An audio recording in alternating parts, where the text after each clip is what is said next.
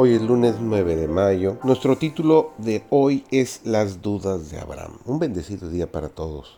Recuerden que estamos estudiando la lección 7 de nuestro eh, temario este eh, trimestre de Génesis que se titula El pacto con Abraham.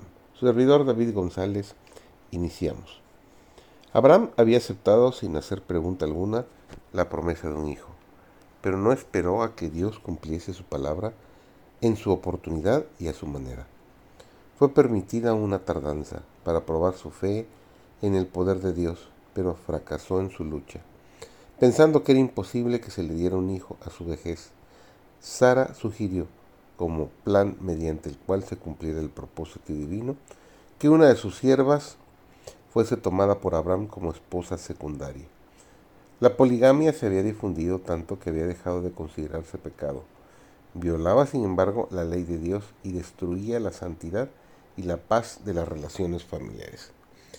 El casamiento de Abraham con Agar fue un mal, no solo para su propia casa, sino también para las generaciones futuras. Dios otorga luz para guiar a los que honestamente anhelan la luz y la verdad.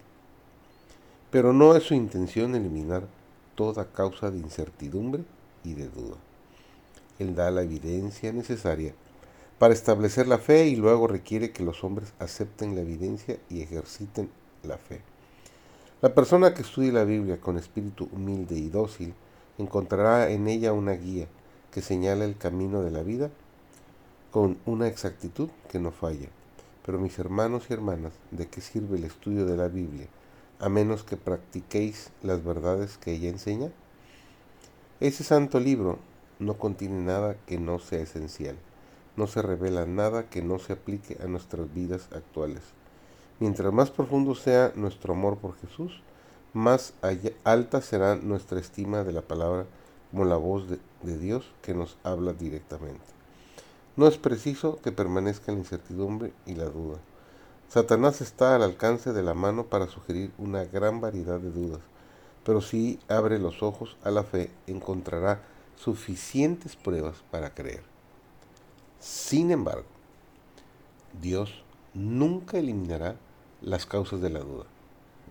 Quienes prefieren permanecer en un ambiente de dudas e incredulidad pueden disfrutar de un privilegio nada envidiable.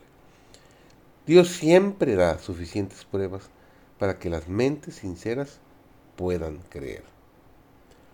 Pero quien amparándose en la existencia de ciertas cosas que esta mente finita no puede entender, no reconoce el peso de la evidencia, que éste quedará en el ambiente frío y helado, de la incredulidad, de la duda. Su fe seguramente naufragará. Jesús jamás elogió la incredulidad, jamás planteó dudas sus milagros siempre fueron prueba para su nación de que Él era el Mesías. Aún así, algunos llegaron a considerar que dudar de Él era una virtud. Y razonando, según la mente humana, en todas y cada una de las buenas del Salvador, encontraron algún aspecto digno de censura o cuestión. Que tengas un muy bendecido día.